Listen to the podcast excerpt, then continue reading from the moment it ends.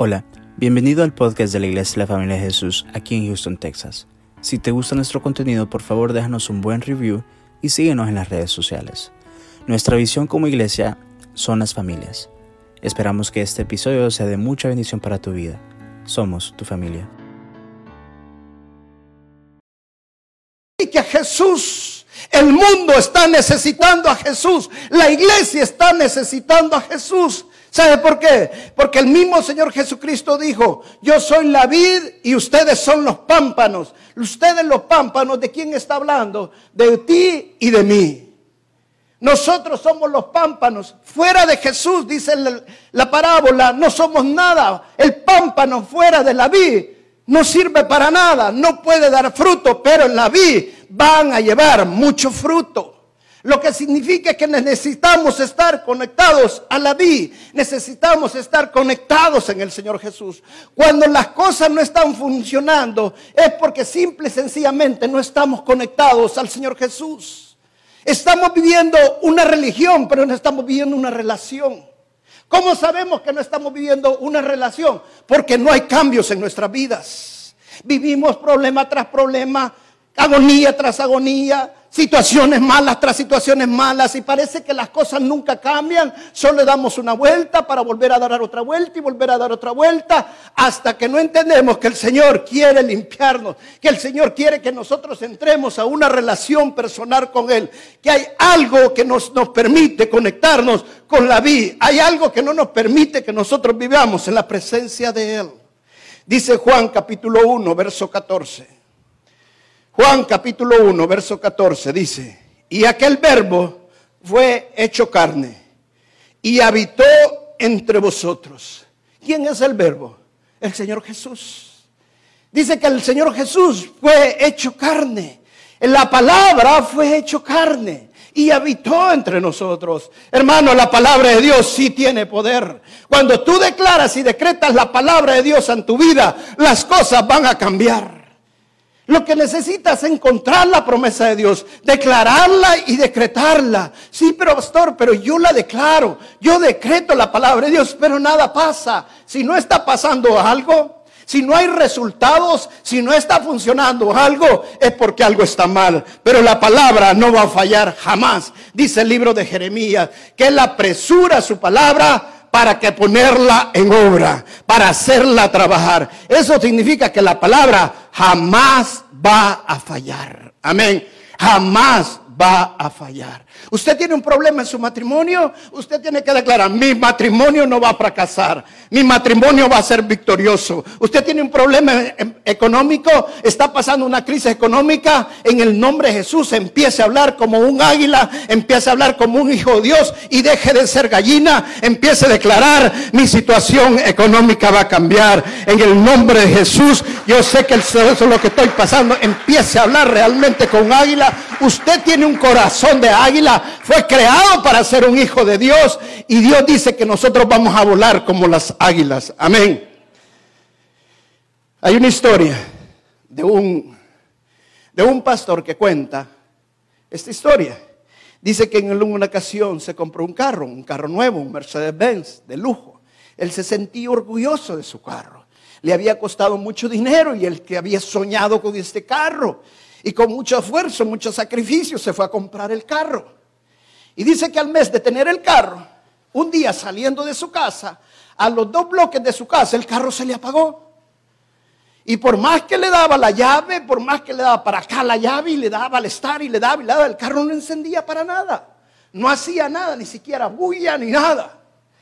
Él se sintió frustrado, desilusionado del carro nuevo y empezó a ver el freeway y empezó a ver cómo los carros pasaban. Y dijeron, ¿cómo es que esos carros caminan bien? Y mi carro, que es nuevo, que me costó tanto, que es un carro de lujo, no está funcionando. ¿Cómo es que le funciona a ellos y a mí no me funciona? ¿Sabe que hay veces nos sentemos en la vida? A mi hermano sí le funciona la palabra de Dios. Este mi hermano sí le funciona la palabra, pero a mí no me trabaja la palabra de Dios. Así nos sentimos.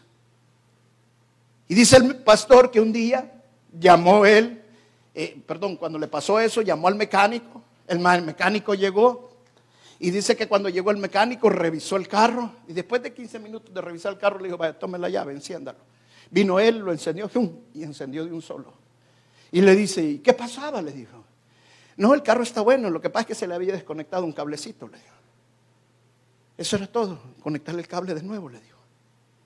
Y dice él, aprendí una lección.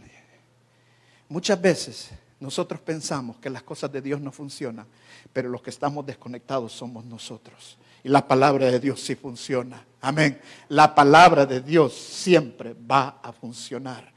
No es que la palabra no trabaje. Dios dice que Él apresura su palabra para ponerla por obra, dice el libro de Jeremías. Eso significa que la palabra de Dios sí funciona. Las promesas de Dios sí son un sí y un amén. Si Dios dijo que vino a liberarte, Él ya te liberó. Si el Señor Jesús dice que Él te sanó, en su llaga somos sanados, Él ya te sanó. Si el Señor dice que Él te va prosperado y te cortó toda maldición, Él ya te prosperó. Entonces, ¿por qué no está funcionando en mí? Es porque hay algo que está desconectado. Hay un cablecito que no deja conectarse con el Señor. Y mientras estemos alejados de la vida, es como que Jesús no está en nuestras vidas. A mucha gente le gusta vivir una religión. ¿Sabe por qué? Porque la religión lo único que hace es cubrir. La religión lo único que hace es tapar el pecado, es tapar lo malo que hay en nuestras vidas, hacernos sentir bien. ¿Sabes por qué el legalismo es tan popular? El legalismo es porque simple y sencillamente tapa el pecado hace sentir bien a las personas con lo que están viviendo y creen que con lo que están viviendo y con vestirse así o con vivir así, ahora están bien con el Señor, aunque el pecado ahí está, no han cambiado nada de sus vidas, siguen viviendo de la misma manera, hay un cable que está desconectado, hay un cable que no se puede conectar y no te deja vivir el poder del Señor, no te deja vivir lo que el Señor quiere que tú vivas. Pero Dios no quiere que vivas una religión, sino que vivas una relación con el Señor. Amén. Dios no te creó para ser gallina, Dios te creó para ser águila. Deja de estar en el granjero y busca las montañas. La montaña es adoración, la montaña es oración, la montaña es buscar la presencia de Dios. Esfuérzate en la fe del Señor cuando las cosas no nos están saliendo, cuando oro y oro y oro y no funciona, cuando busco del Señor es porque yo no estoy yendo a la montaña, es porque estoy en el valle, es porque he estado en la granja mucho tiempo metido y me he acomodado a lo que ha pasado mi entorno y no busco la presencia de Dios. Dice la palabra de Dios que el Espíritu Santo es el que nos guía. El Espíritu Santo es el que encamina nuestros pasos y nos dice a dónde vamos o dónde no vamos. Pero muchos cristianos quieren ser como las gallinas y no buscan la presencia de Dios. Dicen, el Señor ya me guió, pero jamás los está guiando el Señor porque no están buscando la montaña, no están buscando la presencia de Dios. Amén. ¿Sabe? Hacen una oración de microondas. Señor, guíame. Señor, ilumíname dime qué hacer, cómo ir. Y eso es todo lo que hacen. Y ya inmediatamente, ya el Señor me puso que hacer. Y terminan haciendo lo que ellos quieren y no lo que Dios quiere que hagan. Hermano, para que Dios te guíe, tú tienes que buscar la presencia de Dios. Y hay veces no se trata de un minuto, hay veces se trata no de horas, se trata de días de estar en la presencia de Dios. Hasta que Dios abre las puertas, hasta que Dios te dice, haz esto y haz aquello. Amén. Pero muchas veces hay un cable que desconecta. Muchas veces hay algo que no nos deja meter a la presencia de Dios. Muchas veces hay algo que no nos deja estar en la presencia de Dios. ¿Qué puede ser en nuestras vidas? ¿Qué puede ser en tu vida? ¿Qué puede ser en la tuya? ¿Sabes qué puede ser? Puede ser un celo, un resentimiento, una falta de perdón, un perdón que no ha podido pasar en nuestras vidas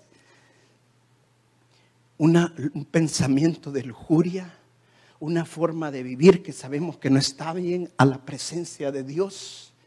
Eso no nos deja que nada funcione.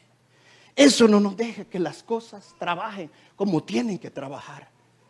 Mira, la vida de Job me impresiona a mí. Dice la palabra de Dios que Job, dice la palabra de Dios, dice en el primer capítulo, diablo, el diablo le dice a Dios, al Señor, Mira lo que le dice. Ah, no, si que Job, ¿cómo le va a ir mal? Si tú tienes un cerco alrededor de él y no dejas que nada malo le pueda llegar, ni a él ni a su familia. ¿Sabes que Dios dice que Él tiene ángeles alrededor de nosotros y que la sangre de Cristo nos cubre? Pero así como le pasó a Job, le pasa a muchos cristianos hoy en día. Job tenía un hoyo en el cerco. Miren lo que dice la palabra en Job capítulo 3, verso 23. Dice, me, sucede, me sucedió lo que más temía lo que más me aterraba me aconteció o me acontece, dice otra versión. Lo que más él tenía miedo. O sea, Job tenía un hoyo que se llamaba miedo. Y por ese hoyo el diablo entró.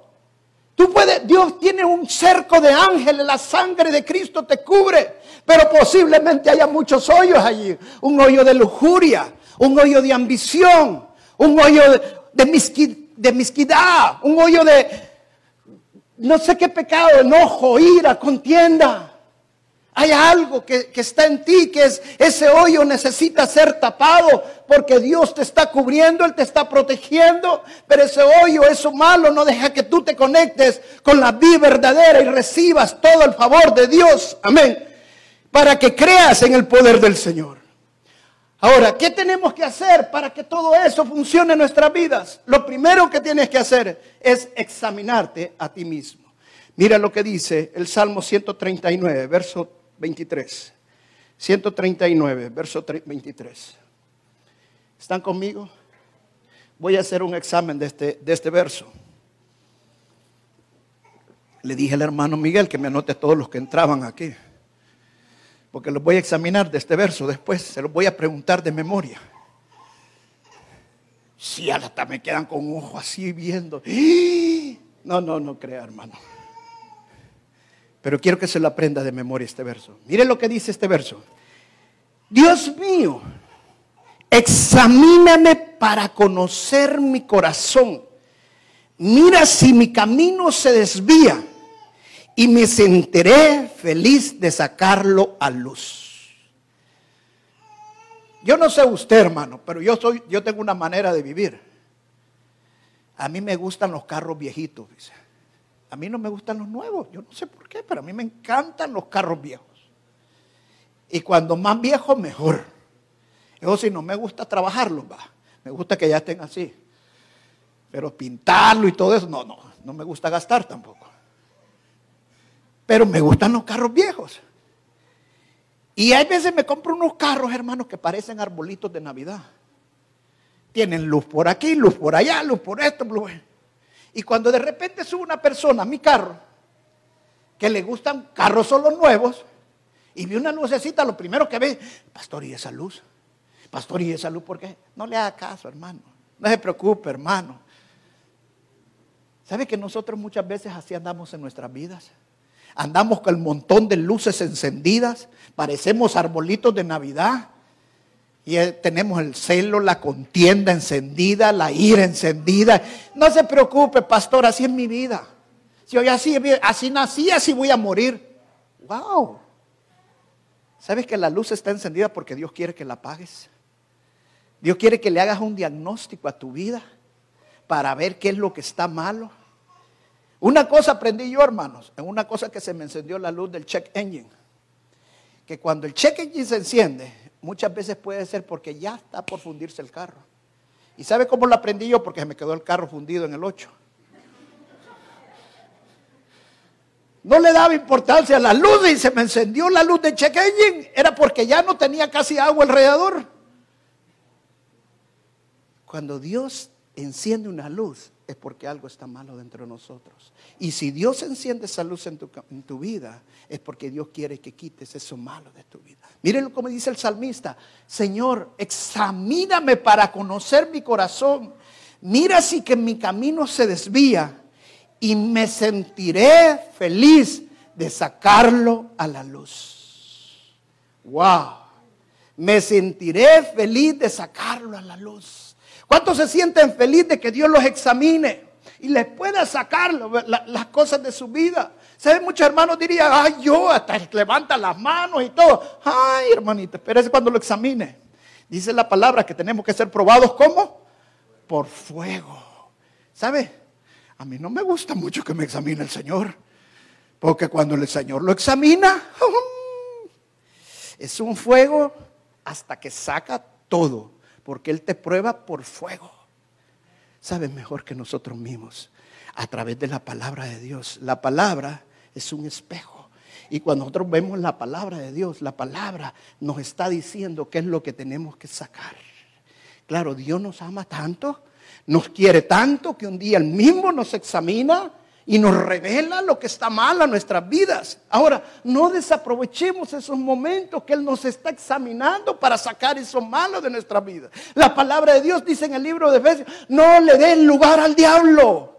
No le des lugar al diablo. ¿Le estás dando lugar al diablo con tu enojo? ¿Le estás dando lugar al diablo con tu ira, con tu contienda? ¿Le estás dando lugar al diablo con tus celos, con tu envidia, con tu apatía en las cosas de Dios? ¿Le estás dando lugar al diablo con tus contiendas y tus pleitos, con tu orgullo, tu soberbia? Yo soy aquí el que manda y yo el que, el que nadie me puede decir nada. Le estás dando lugar al diablo. Y después está diciendo, ¿y por qué a mí no me resulta? Es que en esta iglesia no hay unción. Así dicen muchos hermanos. Es que fui, andan buscando, voy a ir al encuentro. Voy a ir al no sé dónde, porque ahí va a caer la unción y va a cambiar toda mi situación. Hermano, si el problema está en ti. Generación incrédula y generación perversa. Escucha bien.